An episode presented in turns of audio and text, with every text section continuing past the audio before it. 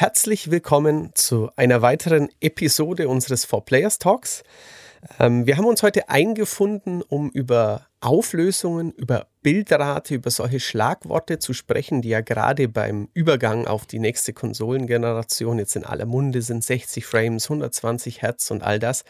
Und wir wollen herausfinden, ähm, ja, wie sehr denn tatsächlich solche ähm, technischen Buzzwords, solche technischen Details ähm, Auswirkungen auf unseren Spielspaß haben und natürlich auch ein bisschen beleuchten, ähm, welche verschiedenen Charaktere es einfach gibt. Ähm, Leuten, denen es egal ist, Leute, die da total drauf abfahren. Und ähm, damit wir aber alle so ein bisschen wissen, ähm, worüber wir sprechen, ähm, habe ich mir natürlich äh, kompetente äh, Partner eingeladen. Das ist einmal der Jan und einmal der Eike. Und Moin. der Eike darf jetzt Moin. auch sagen, ähm, so richtig, was ist denn die technische Basis? Erklär uns doch mal ein bisschen was. Genau. Ähm, wir fangen einfach mal an mit dem Schlagwort Frames per Second, was ja äh, im, im, in der Spielewelt generell überall eigentlich vorkommt. Und damit wir über das Gleiche reden, will ich euch einmal ganz kurz erklären, was, wo, worum sich das eigentlich dreht, wenn wir über Frames per Second reden. Und zwar ist ein Frame quasi ein Bild, was auf dem Bildschirm dargestellt wird. Und wie wir alle wissen, braucht es mehrere Bilder innerhalb einer Sekunde, die aufeinander abfolgen damit wir eine Bewegung sehen können, äh, wie zum Beispiel beim Daumenkino. Um, und mhm. bei Filmen natürlich im, im Kino.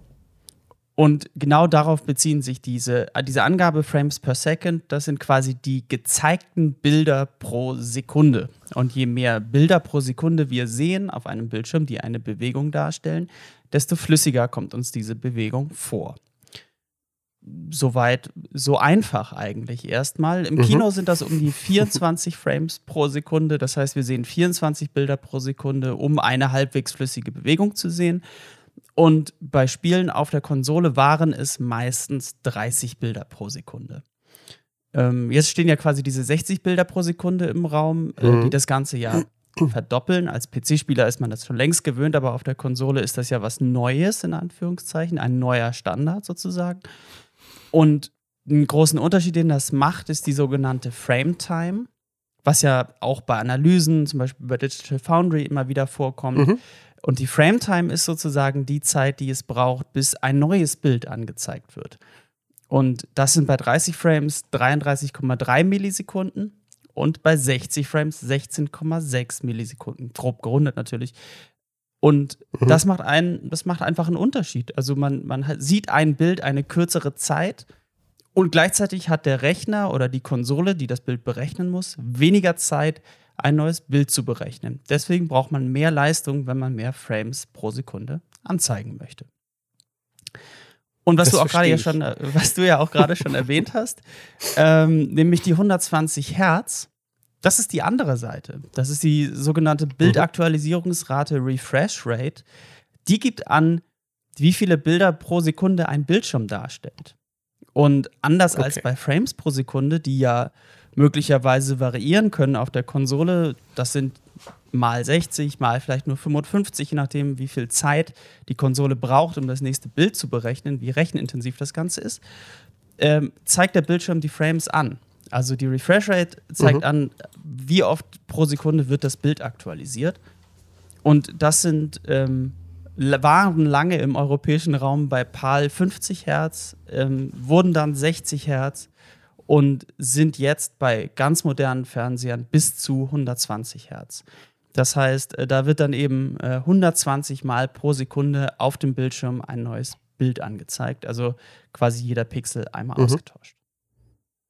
Genau. Und früher war das quasi ähm, nicht jeder Pixel ausgeblendet, sondern bei einem Monitor der CRT wurde quasi ähm, ja so oft in der Sekunde wurde links oben wieder mit dem neuen Bild angefangen mit dem genau mit, dem, hm. mit der ja genau genau, genau man muss dazu sagen dass es auch äh, ein bisschen an der Beschränkung der Funkbandbreite lag damals das heißt einfach äh, das ist ja im Grunde Fernsehtechnik, auf die das Ganze aufbaut. Mhm. Und da war es so, die hätten eigentlich, als Fernsehen eingeführt wurde, ähm, hätten sie auch schon eine höhere Auflösung wählen können als PAL oder NTSC.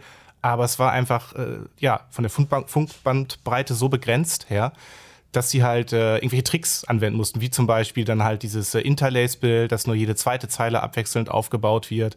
Oder halt, dass man halt nur bis zu einer bestimmten, ja, Auflösung hochgehen kann und äh, ja, das haben halt beide, beide Systeme sozusagen, NTSC und PAL oder auch SECA haben dann so ihre eigenen kleinen Wege gefunden, da so ihr Ideales rauszuholen. Und der, der Unterschied zu heute ist quasi auch nicht nur die, die äh, Funkbandbreite, die du angesprochen hast, sondern natürlich auch, dass ein CRT, also ein Röhrenfernseher, sein Bild völlig anders darstellt als ein mhm. LCD-Fernseher oder ein OLED-Fernseher. Darauf wollen wir jetzt aber nicht so eingehen, weil das ist eigentlich ein eigenes Gespräch für sich, nämlich was sind die verschiedenen Bildschirme und was sind die Vor- und Nachteile jedes mhm. einzelnen mhm. Bildschirms. Wir können nur sagen, es hat sich mit dem Umstieg auf Flachbildschirme, um es mal kurz zu sagen, ähm, ja. auch in der Wahrnehmung von Auflösung ganz stark was geändert. Und Auflösung, das ist ja quasi unser zweites technisches Thema an dieser Stelle. Denn mit dem Umstieg auf LCD-Fernseher oder auf Plasma-Fernseher damals war es plötzlich möglich, mehr Bildpunkte anzuzeigen und auch die Geräte viel größer zu machen. Und durch die veränderte Darstellung wurde es auch wichtiger, dass die Auflösungen quasi den Auflösungen des Bildschirms genauer entsprachen, ähm, weil die Skalierung auf die Pixel anders funktionierte. Und ähm, Genau, dadurch, du hast ja keine Lochmaske mehr wie früher. Genau. Wo einfach verschiedene Auflösungen dann innerhalb dieser Maske, wo der Strahl drauf traf, möglich waren. Genau, stattdessen äh, wurde es immer wichtiger, dass quasi die Auflösung des gezeigten Materials auch der, die Auflösung des Bildschirms quasi der entsprach auf eine bestimmte Art. Und wir sind ja mittlerweile bei sogenannten 4K-Fernsehern angekommen, die eine Bildauflösung von 2160p anzeigen. Und nur um das mal in so ein Verhältnis zu setzen, das sind ungefähr viermal so viele Bildpunkte, also Pixel, wie Full HD hat, also 1080p, die wahrscheinlich verbreitetste Auflösung mhm. von Fernsehern derzeit. Ähm, und Full HD hat viermal so viele Bildpunkte wie 576i, das i steht dafür Interlaced, das ist die PAL-Bildauflösung. Das heißt, wir sind deutlich weiter, als wir damals waren bei den CRTs. Und das bedeutet wiederum, dass um über 8 Millionen Pixel anzuzeigen auf einem Bildschirm und dann gegebenenfalls alle 16 Millisekunden auszutauschen, auch entsprechende Rechenleistung bereitstehen muss, damit ein flüssiges Bild entsteht. Das, das ist, ist, nachvollziehbar. So, also die. Genau. ja, es ist natürlich eben, ja, wie du sagst, es ist, es hat sich dramatisch verändert. Also es ist, ähm, die, natürlich haben die Konsolen äh, große Sprünge gemacht, aber ähm, es ist einfach, wenn wir diese neuen Standards haben wollen, und ähm, da ist ja auch am Anfang oft gesprochen worden, ah, warum kein Next-Gen-Wow-Effekt oder irgendwas, ähm, es, es muss halt immer irgendeine Art Trade-off geben, was, ähm, worauf legt der Kunde Wert oder was, was wollen wir dem Kunden jetzt als, ähm, ja, als neues, spannendes Feature ähm, ja, vermitteln und, und, und anbieten. Und ähm, natürlich wäre es schwieriger und vielleicht auch teurer ähm, und die Spiele würden aufwendiger werden, wenn wir jetzt sagen, auch wir bleiben bei 25 Frames und ähm, 1080p, aber wir stecken alles in die, in die Texturen, in das Modeling oder irgendwas. Also in dem Fall scheint sich die Branche jetzt aktuell ein bisschen für, für dieses Ausräumen von technischen Unzulänglichkeiten, ähm, habe ich zumindest gefühlt, dafür zu entscheiden. Ja, man, also was die Konsolen angeht, ähm, Jan wird da auch noch auf die VR-Seite gucken, die nochmal eine andere ist. Aber mhm. was die Konsolen angeht, ist es immer so, man muss ja was haben, mit dem man das Ganze auch verkaufen kann. Ne? Und ja. ich erinnere mich daran, dass es bei Xbox One und PS4 war es so, jetzt können wir Full HD anzeigen war. Also jetzt sind mhm. die Spiele wirklich 1080p. Die ist ja, wo es, während es ja bei PS3 und 360 eher 720p war. Und äh, ja. dann kam die Zwischengeneration, die wurde verkauft mit jetzt echtes 4K-Gaming. Und jetzt sind wir aber an einem mhm. Punkt angekommen, wo 4K-Fernseher in Wohnzimmern einigermaßen verbreitet sind und die Leute feststellen, dass 8K-Bildschirme eigentlich bei dem normalen Sitzabstand in einem Wohnzimmer keinen wirklichen Sinn ergeben. Zudem sind die Panels noch nicht so verbreitet und immer noch schweineteuer. Man will aber neue Konsolen verkaufen. Also sagt man jetzt, okay, wir haben 4K-Gaming und jetzt haben wir plötzlich auch die 60, die 60 Frames werden der mhm. neue Standard und wir können sogar noch mehr Frames pro Sekunde anzeigen, wo ich aber mhm. sagen mhm. würde, das ist vor allen Dingen ein, ein, ein Verkaufs-, ein Marketinginstrument ja. und weniger ja. ein ähm, weniger so ein inhaltliches Thema wirklich. Äh, die Branche braucht halt ein neues Schlagwort, auch ganz genau. äh, wie du schon ja. sagst. Und ähm, HDR ist ja jetzt auch schon ein paar Jährchen alt im Grunde. Auch wenn HDR noch relativ wilder Westen ist mit den verschiedenen Standards, aber andererseits, ich denke mal, die Branche braucht halt alle paar Jahre auch ihr neues Schlagwort, was sie dann wieder vermarkten kann. Und momentan merkt man halt wirklich, dass alle, nicht alle, aber sehr viele technisch Interessierte und an den neuen Konsolen Interessierte halt über diese Framerates reden und über die Herzzahlen. Genau. Ähm, wobei eben das Interessante ist, dass auch die technisch nicht so Interessierten jetzt über Framerates und Herzzahlen das reden. Das stimmt, ja. Ähm, was mhm. mir zum Beispiel, also als PC-Spieler, der sich ein bisschen damit auseinandersetzt und der sein PC regelmäßig äh, aufrüstet und sich Benchmarks anguckt und sich auch damit beschäftigt, wie er seine Spieler einstellt und so, für den ist das natürlich, also ich kenne das halt. Ähm, ich habe 144 mhm. Hertz Monitore auf meinem Schreibtisch stehen. Ich habe versuche meine Spiele so anzupassen, dass sie halt sinnvoll funktionieren. Und für mich ist das nichts wirklich Neues. Aber jetzt gibt es plötzlich im mhm. Konsolenbereich mhm. richtig viele Leute, die über 120 Hertz reden. Ähm, und das ist schon, das ist so eine Änderung, würde ich sagen. Um da auch direkt zur Spielerfahrung zu kommen, würde ich auch sagen, für mich ist das ein Schritt in die richtige Richtung. Marketinginstrument hin oder her, aber gerade diese 60 mhm. Frames sind für mich persönlich ein Schritt in die absolute richtige Richtung. Mhm. Ähm, denn ich, wie ich schon sagte, als PC-Spieler, ich habe 144 Hertz Monitore und ich bin das einfach gewöhnt, dass Spiele 60 Frames und mehr abliefern und dass ich mich nicht mit, also ich meine, ich stelle meine Spiele auch so ein. Ich verzichte vielleicht auf ein paar Details, ich verzichte auf bessere Filterungen, manchmal verzichtet man auch auf Auflösung, einfach um ein flüssiges Spielerlebnis zu haben, ähm, weil das für mich irgendwie wichtig ist. Das macht für mich ein Spiel besser, wenn es bei 60 Frames angezeigt wird, wenn es mir flüssiger vorkommt, wenn es mir vor allen Dingen auch reaktiver vorkommt, weil mit, äh, mit kürzeren Frame-Times wird natürlich auch der Input-Lag ein bisschen geringer. Man hat das Gefühl, das ganze Spiel ist responsiver und das ist für mich was, wo ich auch sagen würde, wenn ich ein Spiel gut finde, schon gut finde, wenn es nicht so flüssig läuft und dann läuft es flüssig, ist es immer ein besseres Erlebnis, wenn ich ein flüssiges Spielerlebnis habe. Und deswegen würde ich sagen, die Konsolen gehen in die richtige Richtung, ja. Es ist auch so eine Baustelle, die lange vernachlässigt wurde, wenn du mal so zurückdenkst, so in PlayStation 1 und Saturn-Zeiten. Da gab es ja, also was heißt oft, also es gab schon über 100 Spiele auf der ersten PlayStation, die mit 60 Frames liefen. Und auf dem Saturn waren es nicht ganz so viele, aber da waren halt alle Prestigetitel, wie diese großen Prügelspiele, mhm. die Virtua Fighter 2, Dead or Alive, Fighters Megamix und so weiter. Ähm, die waren auch halt schon in 60 Frames und ja, im Grunde ist es auch immer so ein bisschen eine Designentscheidung der Entwickler. Ne? Wo lege ich jetzt meine ja. Prioritäten hin? Und da finde ich es auch ganz cool, dass diese Prioritäten jetzt wieder ein bisschen wichtiger werden. Auf jeden Fall. Wie siehst du das, Matthias?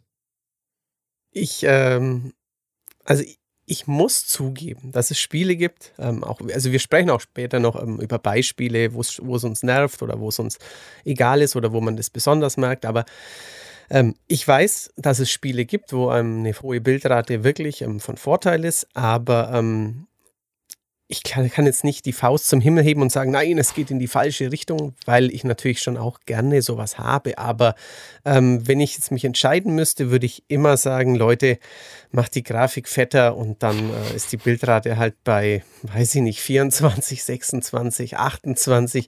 Da komme ich auch mit klar. Ähm, drei, ja, genau. Eine Dia-Show, die dann aber fantastisch aussieht. Das heißt, du würdest quasi immer den Qualitätsmodus vorziehen, weil du sagst, mir ja. reichen 30 Frames. Hauptsache, das Spiel sieht richtig ja. gut aus. Ja, also hundertprozentig, ja. Ähm, kürzlich, äh, gleich mal ein Beispiel bei Immortals, das ja heute in den Handel kommt. Da war es andersrum. Da habe ich dann tatsächlich den Performance-Modus ähm, und den ähm, Grafikmodus quasi probiert. Und ähm, es ist natürlich auch ein, ein Comic-Look-Spiel ein bisschen.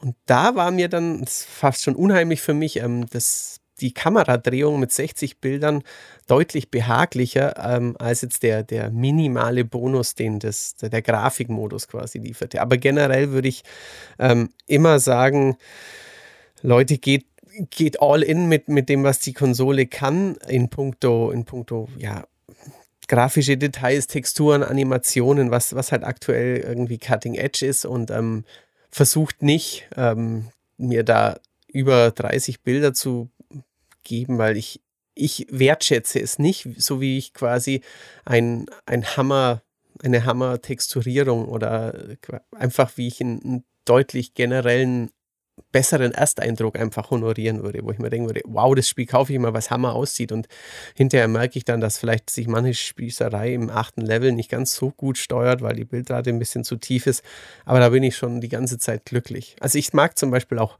Rise auf der ersten Xbox sehr gern, obwohl das viel gescholten wird, einfach weil es so unfassbar gut aussah. Und ich habe keine Ahnung, mit welcher Bildrate das lief, obwohl ich damals schon Spieletester, Spielejournalist war, ähm, wahrscheinlich mit 30, aber die Gesichter und der Wald sahen so abnormal gut aus. Sowas brennt sich bei mir eher ein. Ähm, weil du gerade Immortals ansprachst, da war es bei mir interessanterweise mhm. genau umgekehrt, äh, dass ich halt bei den 60 Frames auf der PlayStation 5 hatte ich, es waren zwar nur ganz selten, aber da blieb es dann manchmal so ganz leicht hängen. Und das hat mich dann mhm. genervt, so als würde mich jemand von der Seite so immer anstupsen, weißt du, so und nerven die ganze mhm. Zeit. Und äh, deswegen habe ich dann gesagt, nee, komm, jetzt schaltest du komplett auf 30 um, die sind wenigstens durchgehend flüssig und das ist mir dann in dem Moment wichtiger. Also, mhm. wenn es nicht komplett perfekt angepasst ist darauf, dann ja, bringt es mir dann auch wieder nicht so viel.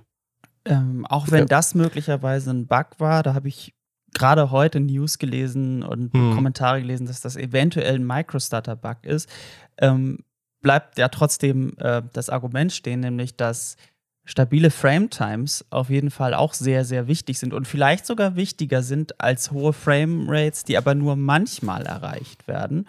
Das müssen wir vielleicht das auch noch mal ganz wahr, kurz, das müssen wir vielleicht mhm. auch noch mal ganz kurz einordnen an der Stelle. Ähm, denn es bringt nichts, wenn du nominell 60 Frames hast ähm, aber quasi 59 Frames von diesen 60 Frames irgendwie ganz am Ende der Sekunde angezeigt werden und der erste Frame mhm. viel zu lange, so muss mal ein bisschen übertrieben zu sagen.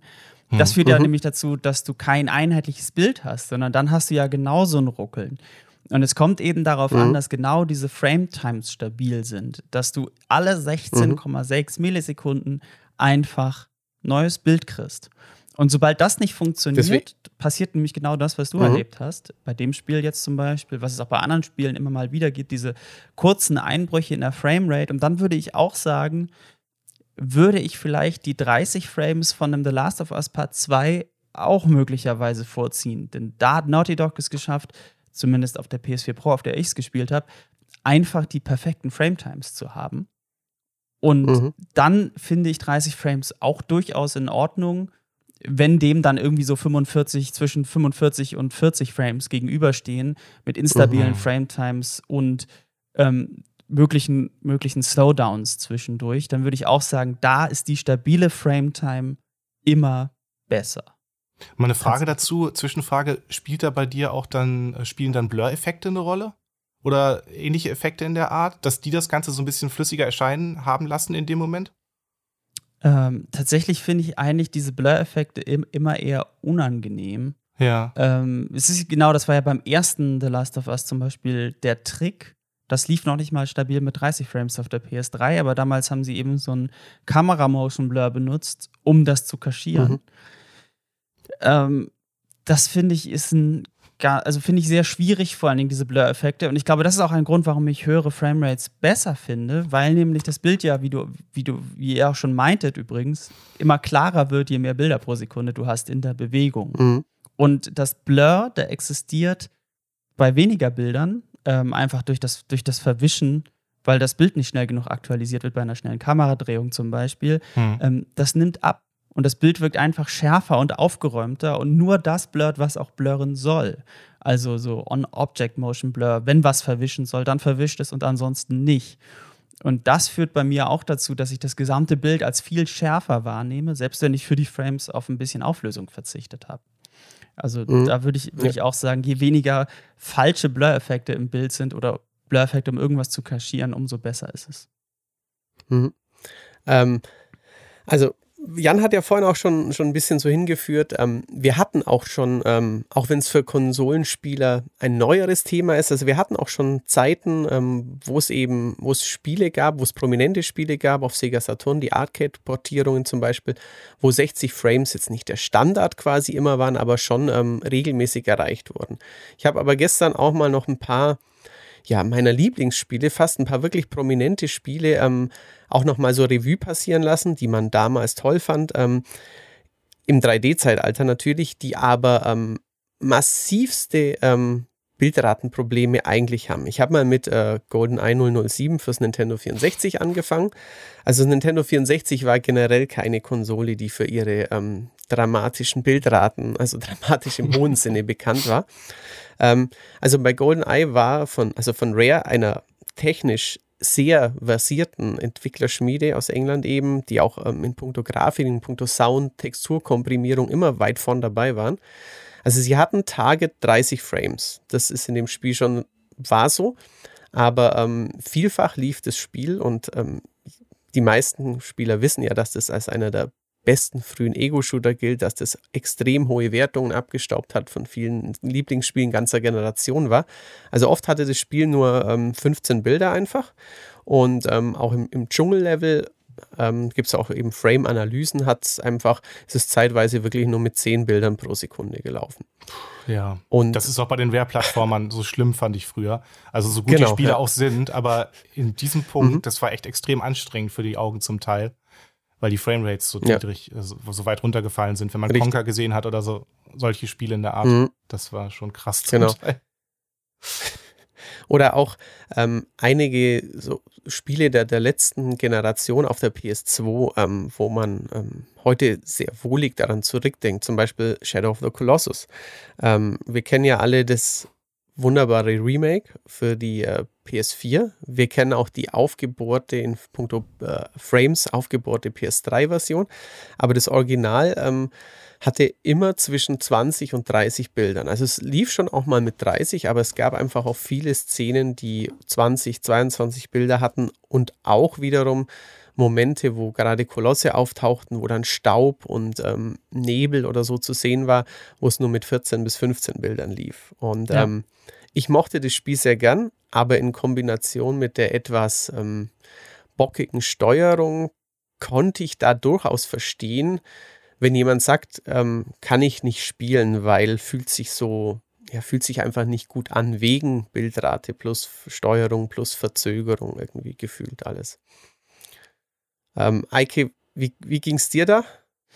Ähm, ich hatte, also ich habe das nur mal gesehen bei einem Kumpel, das Spiel. Mhm. Ich habe das und habe, glaube ich, eine Demo oder so gespielt, was auf so einer Demo-Disc drauf war, glaube ich. Ähm, war ein tolles Spiel, aber genau das, was du sagst, war ganz schwierig mhm. zu spielen. Und das haben ja die Spiele von Radar immer, leider. Mhm. Ähm, das genauso ging es mir mit The Last Guardian, was ich bis heute für ja. borderline unspielbar halte weil es. Ähm, es läuft auch mit eher so 24, 25 oft, ja. Ah, genau, auf der PS4 lief es mit 24, 25 Frames. Ähm, auch auf der Pro lief es nicht perfekt und ich habe jetzt auf der PS5 festgestellt, jetzt läuft es zwar mit 60 Frame, äh, mit 30 Frames, weil der, der mhm. Uncapped-Modus rausgepatcht wurde. Also ich habe die Digitalversion und äh, da sind die Frames bei 30 gelockt quasi, also höher geht nicht. Die mhm. werden natürlich jetzt auch stabil erreicht auf der PS5 aber das Input-Lag ist nach wie vor eins direkt aus der Hölle. Also ich kann es immer noch nicht spielen, das Spiel, obwohl jetzt die Frames mhm. stimmen, aber ich kann die Steuerung, ertrage die Steuerung leider überhaupt nicht. Ähm, aber ja, äh, diese Spiele, genau, die, die, diese, das sind ja auch prägende Spiele, wegweisende Spiele auf Richtig, eine Art, ja. die für mich extrem darunter gelitten haben, dass sie eben keine also noch nicht mal 30 Frames erreicht haben. Da reden wir ja noch nicht mal über dieses flüssige 60, über dieses nice, vielleicht mhm. irgendwann nice to have, ähm, über bestimmte positive Faktoren davon, sondern für mich ist 30 Frames auch irgendwo die Grenze der Spielbarkeit. Und darunter wird es dann irgendwie schwierig. Und das, mhm. genau, das sind leider genau diese Spiele, die da am meisten drunter gelitten haben. Es ist einfach so. Und genau wie ja. du sagst, die N64-Spiele ich bin ja ein bisschen jünger als du, jetzt nicht so viel, aber mhm. genau diese Spanne, dass ich den N64 nur so mhm. ganz, ganz düstere Erinnerungen habe. Aber ich weiß noch, dass ähm, Rogue Squadron da drauf zum Beispiel auch, also im Vergleich zu meinem PC, wo ich eine Voodoo 2 drin hatte, ähm, geruckelt hat wie Schwein auf dem N64 und, und ein Pixel-Match ohne Ende war. Ja, aber Shadows ähm, of the Empire also, sah richtig gut aus. Lief auch relativ flüssig, ne? Wenn ich das habe ich so eine Erinnerung zum Beispiel. Kann gut das sein. Das kann gut ja. sein. Ja. Hm. Aber äh, um da auch dann direkt überzuleiten. Es war nicht alles schlecht im Punkt auf N64. es war nicht alles schlecht. Ähm, genau, aber, aber, genau, das war ein arger mhm. Pixel-Match mhm. damals, meine ich mich jedenfalls, ist in, meinem, in meiner Erinnerung jedenfalls ja, irgendwie ja. so abgelegt. Und äh, da ist dann auch die Frage, ähm, wir haben jetzt ja, zumindest auf dem flachen Bildschirm darüber gesprochen, was die, was, was die Framerate für einen Einfluss hat auf unsere Spielerfahrung und mhm. dass das auch negativ sein kann. Und jetzt ist die Frage, was hatte die Auflösung eigentlich für einen Einfluss auf unsere Spielerfahrung? Erstmal nur auf dem flachen Bildschirm. Ähm, Jan kann das Ganze dann wahrscheinlich für VR kombiniert nochmal mhm. einordnen, was das für VR bedeutet. Aber erstmal nur so auf dem flachen Bildschirm, wie wichtig ist denn die Auflösung? Also so zwischen 4K und 576i. Was sind eure Erfahrungen damit? Ähm, also ich fand auf jeden Fall den, den Sprung zur, zu HD Ready schon, zu 27p, den fand ich ganz bedeutend. Also ich muss sagen, das war mit der Xbox 360, mit den ersten, also natürlich ähm, die, die erste Xbox konnte sowas ja theoretisch auch schon. Auch die, die PlayStation hat, also die PS2 hat theoretisch ähm, irgendwie, ja, 27p irgendwie Bildausgabe, theoretisch, aber ähm, wo es einfach im Massenmarkt angekommen ist, mit einem äh, Fight Night, mit einem Gears of War, mit den ersten wirklich spannend aussehenden Spielen, famos aussehenden Spielen für die 360. Ähm, das war für mich ein ein enormer Sprung, den ich dann zu Full HD oder jetzt zu 4K, ähm, natürlich, wenn ich es heute vergleiche, ist es dramatisch, wie unscharf ein 360-Bild über YUV auch noch aussieht. Das wäre übrigens auch noch ein eigener Talk mit Komponente und SCART und allem Möglichen. Ähm, ja, also das war für mich ein enormer Sprung und seitdem wurde es so graduell besser, dass es natürlich insgesamt viel besser wurde, aber ähm, das empfand ich nicht mehr als so ein Riesensprung. Jan? Ja, es geht mir ähnlich. Also es war für mich auch ein regelrechter mhm. Grafikschock, kann man sagen. Ähm, als ich dann sowas wie Cameo oder ähm, King Kong gesehen habe auf einem HD-Ready-Fernseher, mhm. war das aber auch ein relativ guter damals schon bei einem Freund. Und äh, ich habe dann erstmal an, an meinen hochauflösenden Monitor auch die 360 angeschlossen und mir dann später erst ein Full HD also äh, geholt, als die so langsam mhm. in erschwingliche Regionen kamen. Ähm, aber es war auf jeden Fall, also ein ähnlich, nicht ganz so krass, aber ein ähnlicher Sprung wie zu den drei, von den 2D zu den 3D-Konsolen und äh, einfach die ganzen Details. Ich meine, ich kannte es ja bedingt auch schon vom PC durch diesen hochauflösenden Monitor, aber es war irgendwie nochmal ein anderes Erlebnis. Ich glaube einfach, weil zu diesem Konsolenstart halt viele Entwickler sich auch richtig ins Zeug gelegt haben, das Ganze halt konsolenmäßig richtig gut abgestimmt zu präsentieren und da auch so ein paar mhm. richtig schöne Hits rauszuhauen. Ich meine, bei King Kong spielte die ganze Atmosphäre natürlich auch noch mit rein, ne? Ähm, dass du halt dieses ja. wahnsinnig tolle cineastische, audiovisuelle Erlebnis hattest.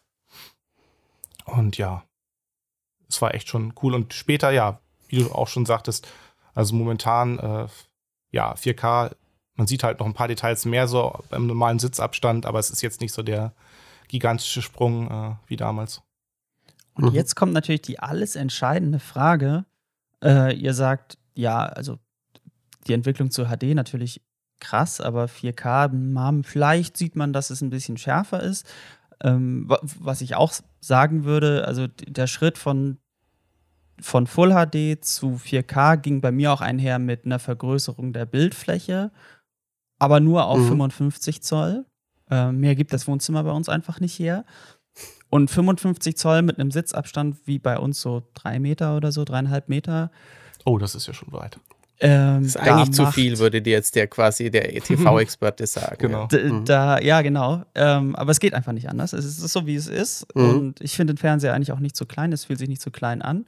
Ähm, da ist der Unterschied, also der, der Sprung zu 4K ist, geht auch geht mir genauso, ist da einfach bei dem Sitzabstand und der Bildgröße nicht so groß. Und deswegen jetzt die mhm. alles entscheidende Frage eigentlich, die Auflösung. Was ist denn jetzt für euch in, in dem Fall wichtiger? Stellt euch vor, das Spiel bleibt genauso hübsch, wie es ist. Alle Details sind da, alle Schatten, alle Effekte. Aber ihr habt die Wahl, wie es jetzt ja gerade oft der Fall ist, zwischen einer nativen 4K-Auflösung und 30 Frames oder vielleicht einer etwas niedrigeren Auflösung, die dann entsprechend hochskaliert wird äh, und 60 Frames. Was wäre euch in diesem Fall, was hat für euch da mehr Einfluss auf das Spielerlebnis? Was würdet ihr nehmen? Was nehmt ihr? Ganz klar die Framerate. Ja. Ähm, äh, einfach, auch. ja, weil der Unterschied halt nicht so groß ist, wenn ich jetzt leicht unter 4K-Auflösung das Spiel äh, fahre, sozusagen. Ähm, da ist es mir einfach wichtiger, ein flüssiges Spielerlebnis zu haben. Ja. Ja. Und tatsächlich, ähm, da muss ich auch gestehen, das sind bin ich auch nicht Profi genug. Also ähm, die Arbeit, die gerade Digital Foundry da macht, ähm, ist es meiner Meinung nach ähm, nicht sehr essentiell, aber ähm, ich erkenne es, wenn sie es mir zeigen quasi. Also ich erkenne dann, ah ja, da war es vielleicht dann nativ nur 1440 irgendwas, aber wenn ich das selber spiele und das Spiel vielleicht auch nochmal, weiß ich nicht, schwer ist oder wenn es ein Online-Spiel ist oder wenn es ein Partyspiel ist, also ganz ehrlich, das, ich mag es nicht. Also ich, ich merke es wirklich nicht, ob das ähm, nativ 4K ist oder ob die Konsole da unter die Beine greift. Mein Bild ist 4K, weil, es von der Konsole an, an den Fernseher in 4K übertragen wird. Aber ob das nativ ist, nee, da habe ich tatsächlich auch deutlich lieber die, die 60 Bilder dann auf jeden Fall. Ja. Genau, weil bei, bei mir ist es tatsächlich auch so, Wobei es Ausnahmen gibt und auch eine Ausnahme aus, mhm. aus der sehr nahen Vergangenheit, wobei da nicht nur die Auflösung reinzählt. Aber bei dem Spider-Man Remaster zum Beispiel ähm, gibt es den Performance-Modus, 60 Frames und dann halt skalierte Auflösung. Äh, wunderbar flüssig, sieht, ist super zu spielen. Mhm. Aber dann gibt es den 30 Frames-Modus mit einer etwas höheren Auflösung und Raytracing. Und da, beide Modi finde ich sehr gut, möchte ich an dieser Stelle nur festhalten. Aber ganz generell würde ich auch sagen, ähm, würde ich auch immer eher die Framerate als die Auflösung nehmen, weil ich einfach festgestellt habe, dass es mehr Sinn ergibt, ein flüssiges Bild zu haben, als eine Auflösung, die ich vielleicht auf meinem Setup gar nicht so richtig wahrnehmen kann. Und ich wüsste auch mhm. gar nicht, wie groß der Bildschirm sein müsste. Wahrscheinlich ab 75 Zoll würde ich wahrscheinlich sicher einen deutlichen Unterschied sehen, schätze ich mal. Mm, ja, denke ich. Äh, wo, wo sich dann, wo es dann Sinn ergeben würde, doch vielleicht eher 4K zu nehmen, ähm, zumindest bei den Spielen heutzutage. Aber es gibt ja eben nicht nur Bildschirme, mhm. wie ich schon mehrfach meinte, sondern es gibt ja eben auch VR. Mhm. Und da wird dieses ganze subjektive, mir reichen auch 30 Frames, das mit der Auflösung ist vielleicht gar nicht so wichtig. Da hört das auf, wirklich nur so subjektiv zu sein, denn da gibt es tatsächlich, tatsächlich irgendwie so technische Beschränkungen, ähm, wie der und wie der menschliche Körper funktioniert, wie Dinge sein müssen, damit VR überhaupt funktionieren kann. Wie ist denn das, Jan? Ja, genau. Und zwar so nach aktuellem Stand ist es halt einfach so, dass du zum Beispiel, also am niedrigsten fährt ja die Quest momentan und die Quest 2 auch noch zu Beginn. Also die schalten ja jetzt langsam auf 90 Hertz per Update um. Äh, bei ersten Spielen dürfte das irgendwann kommen und in den Menüs.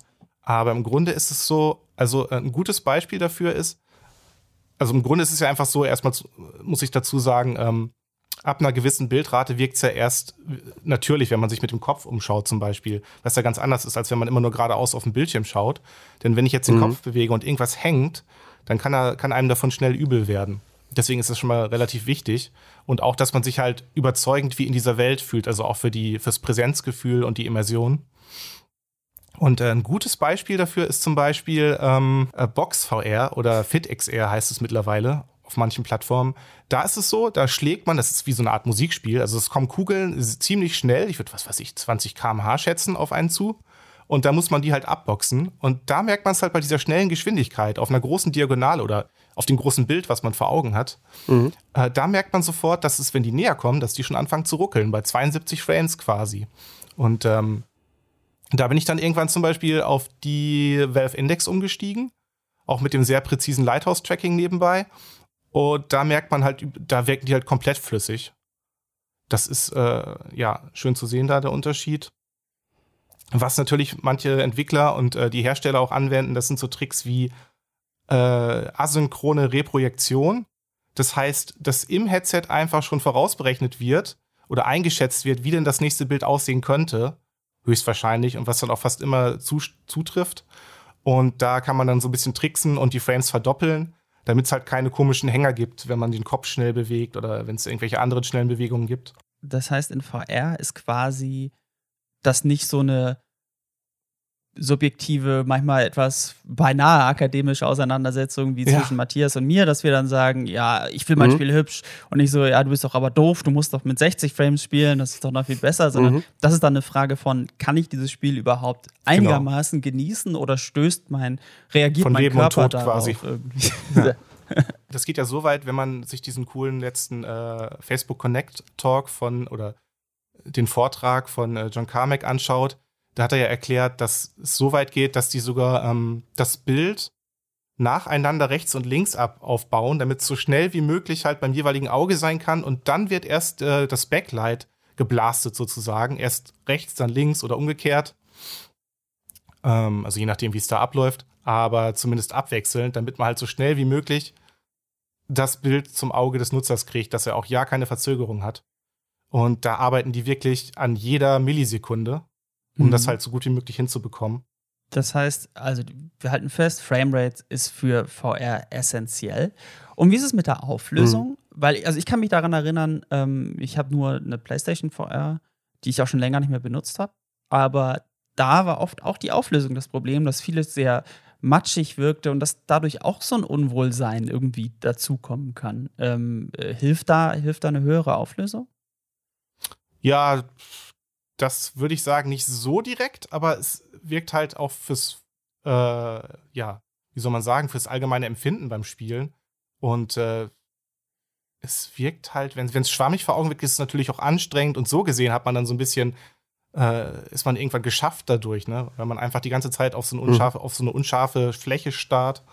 Äh, das heißt, so gesehen ist es natürlich gut, dass jetzt so Headsets kommen wie die HP Reverb G2, ähm, ich habe jetzt gerade die Auflösung nicht im Kopf, aber ähm, also da ist es zumindest schon so, dass die, ähm, dass das Fliegengitter, man muss sich schon extrem anstrengen, um wirklich so die einzelnen Punkte und ähm, Kreuze sozusagen oder Pixel des Fliegengitters noch überhaupt äh, erahnen zu können. Das heißt, das ist dann eher schon so eine Art Raster, was man noch so grob davor sieht. Und äh, Vario hat jetzt auch noch ein neues Headset rausgebracht, wo sogar vier Displays quasi drin sind. Das heißt, es gibt dann in der Mitte im Fokusbereich ein Mikrodisplay, was äh, leicht über Full HD liegt, aber halt nur einen ganz kleinen Bereich abdeckt. Und rundherum hast du dann auch noch mal äh, quasi ein Display, was ich meine leicht über 4K lag für den Randbereich. Mhm. Und äh, ja, ich frage mich natürlich, welche Grafikkarte das dann hinterher befeuern kann. Aber die benutzen auch Foveated Rendering zum Beispiel. Das heißt, immer nur da, wo das Auge hinguckt, das erfasst das Augentracking und da wird dann halt der schärfste Bereich berechnet.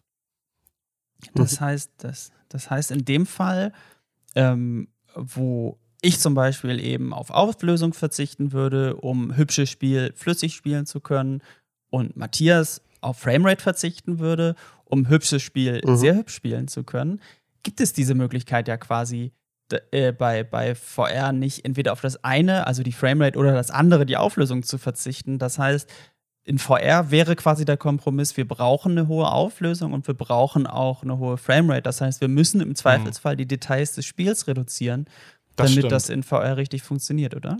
Und das sieht man ja noch oft auch an der Grafik, dass die halt entsprechend viel schwä mhm. schwächer aussieht im Grunde. Einerseits hast natürlich liegt das auch daran, weil du nicht die hohen Budgets hast oft bei der VR-Entwicklung aber ja. eben auch, weil so wahnsinnig viele Bilder berechnet werden müssen.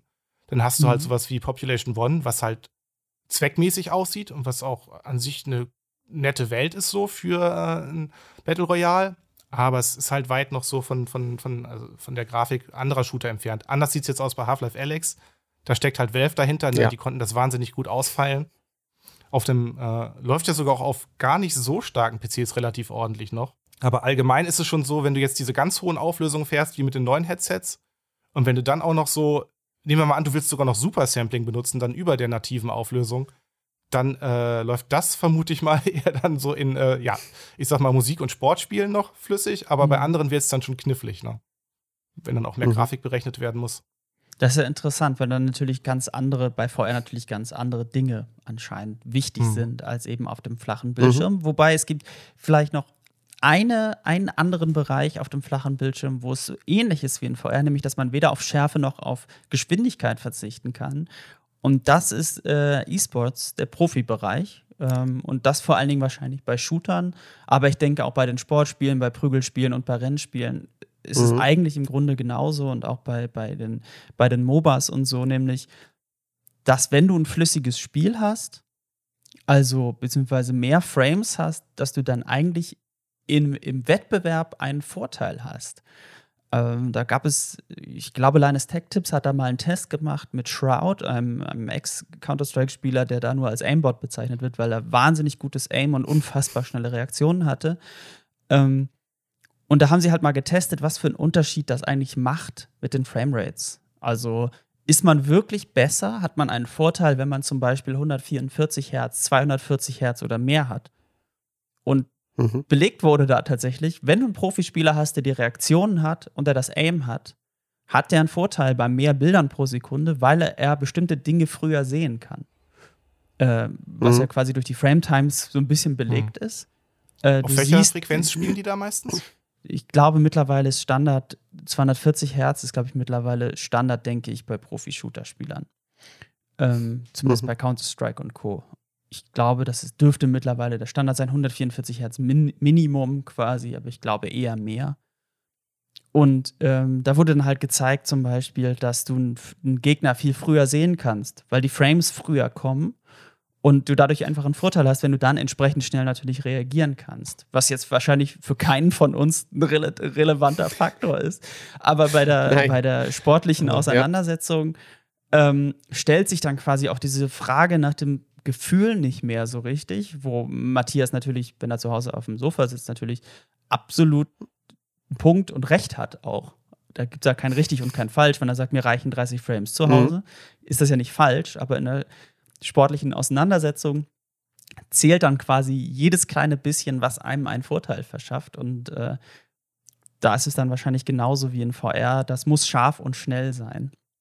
Hängt bestimmt ja auch vom Genre Beim, ab, ne? Also genau. jetzt bei Leuten, die nur ja, natürlich. kompetitiv spielen, was weiß ich, auch wenn du jetzt einen kompetitiven Shooter dann spielst, dass man es da so als Normalo auch lieber äh, ja, sehr responsiv hat, als jetzt bei einem gemütlichen Action-Adventure auf dem Sofa aus der Third-Person-Perspektive. Ja, natürlich, klar. Genau. Ähm, es gibt ja auch beim, beim E-Sport zum Beispiel, wenn man jetzt Prügelspiele nimmt, dann auch noch den anderen Faktor der Eingabegeräte, ähm, dass die ja mit wo ich einfach ein Prügelspiel mit meinem normalen Gamepad spiele, dass jemand sagt, ähm, ich spiele kabelgebunden, weil da die Latenz geringer ist. Also das sind ja dann eben ganz andere Maßstäbe angesetzt, weil eben im Zweifelsfall bei zwei gleich guten Spielern eben dann die, die Technik den Ausschlag geben kann. Und ähm, ja, also ich glaube nicht, dass ich schon viele Prügelspiele auf der Couch gespielt habe, wo, ähm, also erstmal hat der Kumpel nebendran dann meistens auch ein, das Gamepad, das ich halt auch habe, oder wenn einer einen Arcade-Stick hat, dann hat er, ja, also da habe ich nicht das Gefühl, dass es in, in, in diesen Dimensionen geht. Aber ich muss zum Beispiel auch sagen, ähm, ich mag ja ähm, auf Dreamcast das Prügelspiel Power Stone sehr gerne und ähm, ich hatte das, ich hatte natürlich einen PAL Dreamcast und auch die PAL-Version und ähm, wenn ich die spiele. Es ist, war nie ein Problem, auch wenn ich die heute spiele. Aber ähm, weil ich das Spiel sehr gern mag und weil ich Dreamcast sehr gern mag, habe ich von beiden natürlich auch die NTSC-Version. Und wenn ich ähm, die zuerst spiele und danach das PAL Power Stone, was ein Prügelspiel von Capcom ist, das aus der Spielhalle kam, das also eine gute Performance hat, ähm, ist es, es ruckelt wie Hölle, wenn ich die PAL-Version spiele einfach. Und ähm, auch da, es, es gibt immer, auch wenn ich ähm, ähnlich wie Jörg, das merkt man ja auch bei unseren Redaktionskonferenzen, zum Beispiel Ben oder Jan oder Eike, die technikaffiner sind und ich und Jörg, die dann immer sagen, ach Leute, äh, ist Story und Spielwelt und alles, hackt doch nicht immer so auf euren, euren Frames und euren Auflösungen rum oder so, aber ähm, auch ich merke, dass es einfach Spiele gibt, ähm, wenn ich jetzt an, an so typische Arcade Racer denke, ähm, Outrun oder ähm, zum Beispiel Horizon Chase Turbo, das ich wirklich ähm, exzessiv gespielt habe, auch da finde ich es schon wirklich bei so einem Spiel ganz großartig, wenn ähm, die Palmen, die Hochhäuser am Bildrand hm. mit, mit 60 Bildern so wirklich an mir vorbeischnurren, dass ich auch ähm, einfach, da kann ich es auch wirklich genießen, die hohe Bildrate. Also ähm, so Ausnahmen bestätigen die Regel ist, glaube ich, bei mir da ein gutes Motto allgemein haben wir es jetzt auch ganz gut, fällt mir mal gerade so auf, ne, dass früher, wenn ich mal so in die 90er zurückdenke, da war bei jedem großen Spiel immer die bange Frage, äh, ja, wird es jetzt vernünftig angepasst an PAL oder mhm. nicht? Soll ich es jetzt importieren irgendwie oder ja, oder wurde es nur halbwegs, halbwegs angepasst, wie damals bei Mario 64, was dann auch von der Geschwindigkeit her ein bisschen äh, langsamer lief? Mhm. Tja. Und das Problem haben wir zumindest ja, jetzt nicht mehr. Und was auch ganz fies war übrigens noch, was wir noch gar nicht angesprochen haben, Tearing. Das ist, glaube ich, das, was mich am meisten nervt. Wenn das Bild so zerreißt in der Mitte. Und äh, da, dadurch konnte ich zum Beispiel Jager früher auf der ersten Xbox gar nicht spielen, weil mir einfach physisch schlecht mhm. wurde davon. Mir war ganz schnell übel. Das habe ich, hab ich dann später nochmal auf dem PC mir günstig geholt und da nochmal reingeschaut. Aber ja, das Richtig. war echt ein Abturner. Tearing, also das Bild zerreißen, passiert ja, wenn mhm. die ähm, Refresh Rate, also die Bildaktualisierungsrate des Monitors, nicht zur Framerate des Spiels passt. Also die Framerate des Spiels genau, nicht ein ja. Vielfaches der Bildaktualisierungsrate ist und ähm, quasi nicht jedes Mal ein kompletter neuer Frame auf dem Bild angezeigt werden kann. Äh, entweder weil es zu viele Frames pro Sekunde sind, die das Spiel liefert, oder zu wenig. Ähm, auf dem PC hat man da schon relativ vor, vor geraumer Zeit mittlerweile äh, zwei Verfahren entwickelt, nämlich G-Sync und FreeSync, die, wo die Monitore quasi ihre Refresh Rate anpassen können an das, was sie geliefert bekommen von der Grafikkarte. Da wird über das Kabel quasi eine Information mitgeliefert, wie viele Bilder pro Sekunde zu erwarten sind. Und mhm. der Bildschirm passt dann quasi seine Darstellungszeit an, sodass eben dieses Tearing nicht mehr auftreten kann. Äh, und auf Fernsehern waren wir aber, sind wir erst jetzt so weit mit HDMI 2.1, dass das überhaupt möglich ist. Und ähm, auch längst nicht jeder Fernseher ähm, unterstützt das. Das heißt, auch die, viele der modernen Fernseher unterstützen das eben noch nicht, die noch kein HDMI 2.1 unterstützen. Das heißt, da ist man auf die feste Bildwiederholrate des Fernsehers festgelegt quasi. Und dann muss man halt gucken, wie man das Ganze ähm, glatt gezogen bekommt. Und eine Möglichkeit, das glatt gezogen zu bekommen, ist V-Sync, also vertikale Synchronisation. Und mhm. das ist, um es kurz und knapp zu sagen, so eine Art Framerate-Limiter, was limitiert quasi, dass nur 30 Frames pro Sekunde oder meinetwegen auch nur 60 Frames pro Sekunde ausgegeben werden. Ähm, was dann eben dazu führt, wenn du ein 60 Hertz Panel hast und die 30 Frames auf 30 Frames limitiert sind und damit die Frame Times 100% äh, konstant sind, dass du dann kein Tearing auf dem Bildschirm hast, weil immer ein ganzer Frame angezeigt werden kann. Und das gab es halt lange nicht. Und es gibt es auch bei anderen Spielen heutzutage mhm. zum Teil nicht. Und wenn es dann kurzzeitig einen Einbruch in der Framerate gibt, zum Beispiel, wie jetzt bei Assassin's Creed Valhalla, war das äh, recht deutlich im Performance-Modus an einigen Stellen, dass es von 60 dann auf 50 droppt zum Beispiel, dann zerreißt das Bild und das kann sehr unangenehm wirken. Also Tearing muss genau. ich tatsächlich auch sagen. Also ich bin ja nicht empfindlich, aber ähm, es gibt ja auch Spiele, die dann ähm, zum Beispiel kürzlich bei Bright Memory, dem Download-Shooter, ähm, der vom PC, ich würde jetzt mal sagen, relativ schnell auf Konsole gebracht wurde. Da hatte ich dann ähm, auf der Xbox Series S konnte ich das habe ich das gespielt und ähm, die schaffte es halt nicht mit, ähm, mit, mit richtig flüssiger Bildrate mit allen Grafikdetails an. Also das war eben der der PC Modus quasi, also dass es, ähm, dass die mhm. Grafikdetails alle an- und abschaltbar waren und die Schatten und ähm, so die Anti-Aliasing in verschiedenen Stufen und so. Und da habe ich dann mal das, äh, ja, das Synchronisieren ausgeschalten und ähm, ja, es war nahe an der Unspiel. Es lief zwar super flüssig, aber das Bild zerriss halt ständig. Also das ist ähm, bei, bei Valhalla kann ich es noch ertragen, ähm, aber ähm, prinzipiell auch so ja in der glaube, ersten Xbox-Generation, auch wenn ich mich recht entsinne, so ein Splinter Cell oder sowas, das ja auch gut aussah eigentlich, aber da gab es schon ähm, teilweise ziemlich derbes Bild zerreißen, ja. Das kann auch wirklich, wie Jan sagt, auch wirklich unschön sein. Bei mir ist nie so, dass ich dann, dass mir schwummrig wird oder schlecht wird, aber ähm, es kann auf jeden Fall, selbst meine Technik nicht affine Freundin, die ähm, beim Spielen auch oft dabei ist oder auch selber zockt, ähm, die dann auch manchmal sagt, also das Tearing, das merke ja sogar ich. Ja. Genau. Und äh, also ich bin da, also ich glaube, ich bin da nicht so empfindlich. Ich sehe es natürlich auch, äh, gerade wenn es in der Bildmitte ist. Aber es gibt auch Tearing, es hängt immer von verschiedenen Faktoren ab, ähm, wie das Bild angezeigt wird und zu welchem Zeitpunkt das Bild angezeigt wird. Tearing kann auch am Bildrand sein.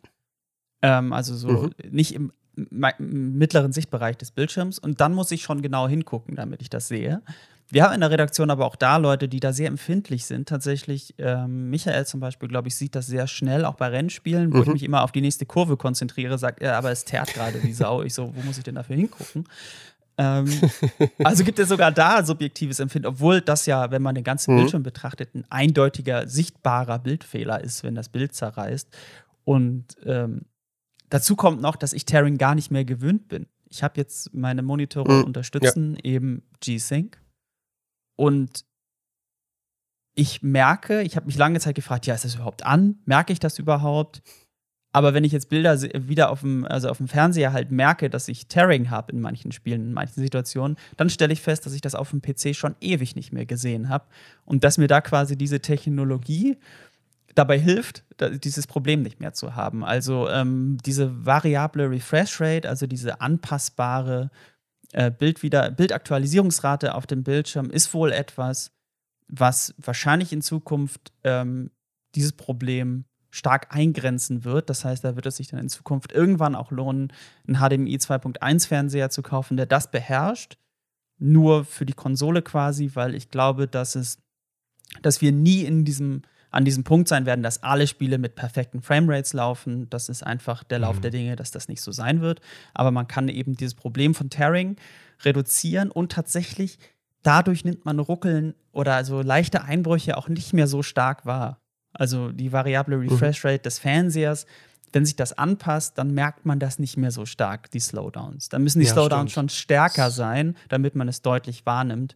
Also dann muss ein Drop von 60 auf 40 auch wirklich 10, 20 Sekunden anhalten, damit man merkt, ach so, Moment mal, hier haben wir ein Problem und nicht ein, zwei Frames gedroppt werden. Das ist auf jeden Fall der bessere Weg, weil man merkt ja auch schon, äh, dass wir so langsam an unsere Grenzen stoßen. Die Konsolen alleine werden schon immer größer jetzt, die aktuellen. Bei äh, Grafikkarten sieht es ähnlich aus. Ähm, da muss man sich halt damit abfinden, dass man jetzt wieder ein bisschen cleverer optimieren muss auf ja, bestimmte Sachen, die man dann als, als wichtig erachtet. Genau. Und äh, da es am PC ja schon gang und gäbe ist, ähm, dürfte das, also ach, jetzt bei den Konsolen wahrscheinlich in Zukunft der Standard werden. Hm. Äh, was ich noch einmal erwähnen wollte, ist übrigens, ähm, weil Matthias das vorhin so einwarf mit, ja, Story äh, in den Unterhaltungen in der Redaktion. Mit Story und Spielwelt sind ja eigentlich mhm. wichtiger als die Technik. Das würde ich natürlich auch sagen, weil egal wie perfekt ein schlechtes Spiel auf meinem Bildschirm läuft, es bleibt ja ein schlechtes Spiel. Ne? Also oft mhm. geht das einher, dass Spiele, in die weniger Liebe geflossen ist, dann auch technisch nicht gut funktionieren. Ja. Aber es gibt auch diese Spiele, und ich muss da ganz ehrlich sagen, Rise ist für mich so ein Beispiel, die ich schrottig, als schrottig empfinde, die ich nicht mag, die ich als billig empfinde, die aber technisch gut funktio funktionieren. Mhm. Und ähm, ja, das stimmt. Ja. Das rettet für mich das Spiel. Ich weiß, was du meinst. Ne? Also, das ist dann so. Mhm. Natürlich wird ein schlechtes Spiel in meinen Augen nicht dadurch plötzlich gut, dass es technisch so geil ist. Aber ich würde mhm. jederzeit sagen, dass ein richtig gutes Spiel was dann technisch plötzlich richtig gut läuft, durch ein Update, durch ein Patch, durch eine neue Konsole, einen neuen PC, dass das dadurch auch noch mal besser wird, da würde ich auf jeden Fall sagen, doch, das wird dann auch noch mal besser. Und da, ich glaube, da trennt sich dann so ein mhm. bisschen die Empfindung, wie, wie, wichtig man das findet, weil ich mal, weil ich schätzen würde, dass du dann sagst, ja, das läuft jetzt besser, aber das Spiel war doch vorher schon gut. So, so aus dem Häuschen bin ich ja. jetzt vielleicht nicht. Das könnte ich mir jedenfalls vorstellen. Oder genau. We weniger aus dem Häuschen auf jeden Fall, ja. Ähm, ich ähm, würde dann auch noch euch bitten, vielleicht noch ein, zwei so, so, Beispiele auszupacken. Also bei mir kann ich, kann ich zum Beispiel noch sagen, ähm, ich ähm, mag die Shooter-Serien Killzone und Call of Duty beide. Ähm, ja. Call of Duty ist schon seit vielen, vielen Spielen 60 Bilder. Ähm, trägt bestimmt auch zum, zum guten, zum schnellen, zum makellosen Steuerungsgefühl und allem bei. Ähm, ich kann allerdings jetzt nicht sagen, ähm, dass die 30 Bilder, die die letzten Killzone-Spiele hatten, also zumindest die beiden Killzone-Spiele, die ich sehr gern mag, 2 und 3 auf der PlayStation 3, ähm, dass die das massiv beeinträchtigt hätten. Das liegt natürlich auch daran, dass Killzone ein anderes Feeling hat, ein anderes äh, Gefühl von Gewicht, von, von Physikalität irgendwie.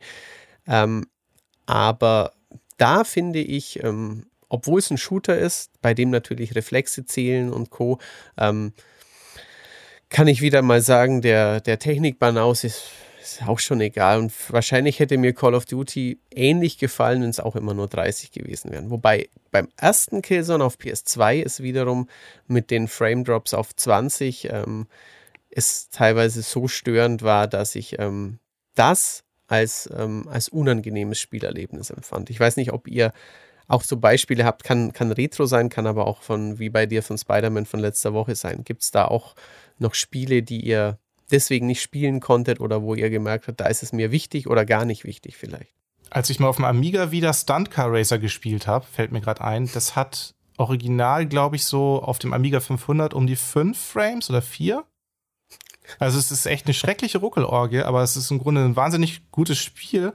Und bei dem Rennspiel, also man ist auf so, muss man dazu sagen, man ist auf ganz unüblichen, komischen, hohen Stunts-Strecken unterwegs und macht auch mhm. ganz lange Sprünge. Und das ist einfach so, dass diese Trägheit und diese, äh, dieses fokussiert, diese Fokussiertheit auf die Physik, dass die dafür sorgt, dass man sowieso halt immer versucht, so die Energie richtig in diesen Sprung reinzulegen. Dann ist man eine Weile in der Luft, setzt wieder auf, fährt in die Kurven rein. Also es ist nie so ein blitzschnelles Reagieren, sondern eher so ein, äh, wie bringe ich jetzt meinen Schwung weiter in die nächste Kurve und so. Und da spielt das eigentlich überhaupt keine Rolle. Das lief später auf meinem Amiga 1200 auch ein bisschen schneller mit mehr Frames. Aber im Grunde kann ich das heute eigentlich noch perfekt spielen mit den paar Frames. Das ist so ein, ja, interessantes Beispiel. Erstaunlich. Interessant, weil das kenne ich, kenne ich auch zumindest vom Sehen. Ähm, ja. mhm. Und das ist ganz, fand ich damals schon, also ich glaube, ein Kumpel hatte damals einen 286er mhm. oder so. Und da hatte er das, glaube ich, auf so einer großen Floppy oder zumindest eine, eine, eine sehr, so ein Spiel, was sehr ähnlich war und was auch ähnlich schlimm lief. Und das fand ja. ich damals schon grauenhaft, muss ich ganz ja, ehrlich sagen. Ja, und ein krasses Gegenteil war ja dann Wing Commander, weil die Amiga-Umsetzung so schlecht war. Also ich glaube, der Amiga konnte das einfach nicht hinkriegen, diese Grafik.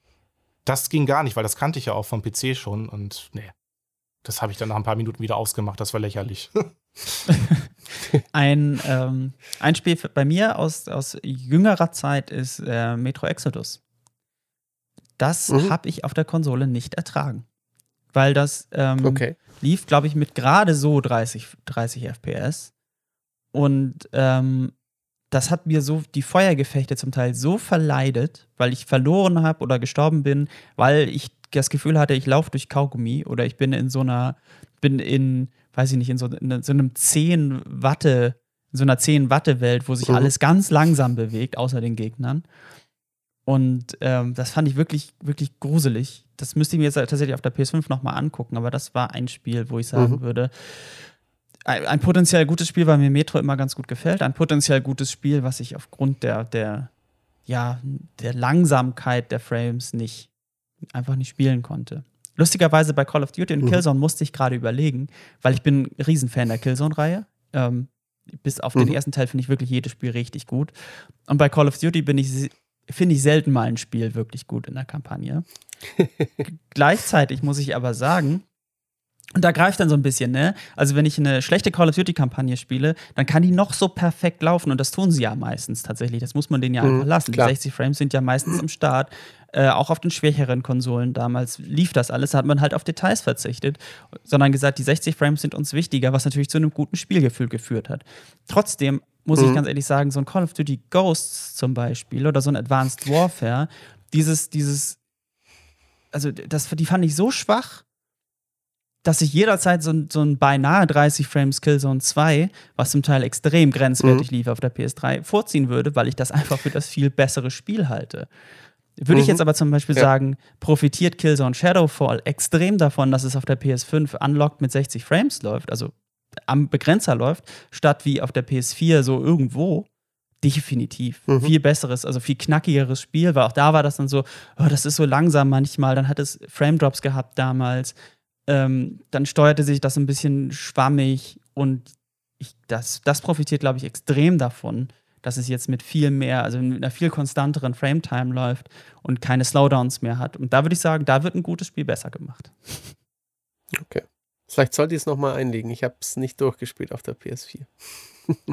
es war natürlich anders als Teil 2 und 3 und äh, war ein anderes Spiel, aber ich fand es trotzdem immer noch richtig cool. Aber ja, wir schweifen mhm. ab. Ja, ähm, eben nicht zu viel abschweifen. Ich glaube, wir haben jetzt auch ähm, ausführlich über, über einige dieser technischen Aspekte zumindest äh, sprechen können und ähm, vielleicht haben wir euch auch so einen kleinen Einblick gegeben, ähm, warum das in dem einen oder anderen Test von uns ähm, ein bisschen mehr oder weniger Fokus auch manchmal bekommt. Wir sind ähm, Menschen, wir testen subjektiv, wir besprechen natürlich untereinander. Ich ähm, lasse dann vielleicht auch mal jemand anders noch drüber schauen, bei dem ich weiß, der sieht eher Tearing oder der ist Frame-empfindlicher. Aber ähm, es ist einfach so, dass ähm, bei aller versuchten Objektivität und ähm, eigentlich sind Frames ja eine, objektiv zählbare Sache, ähm, immer noch der, der Spieler im Hintergrund ähm, und bei uns eben auch der Tester im Hintergrund ein, mitunter ein ganz subjektives Empfinden und eine ganz subjektive ja, Präferenz von solchen äh, Dingen hat. Und ähm, ja, das kann man nicht ausschalten und vielleicht ist es auch ganz, ganz gut, dass man es nicht ausschalten kann. Genau. Dann, ähm, ja, danke Eike, danke Jan. Und ähm, ja, wir, wir sprechen bestimmt bald mal wieder über technische Dinge oder über äh, andere spannende Sachen. Ähm, jetzt, wo die neuen Konsolen da sind, ähm, werden wir da, glaube ich, noch viel Gesprächsbedarf haben. Genau. Das glaube ich auch, ja. Auf Wiedersehen. Tschüss. Tschüss. Tschüss.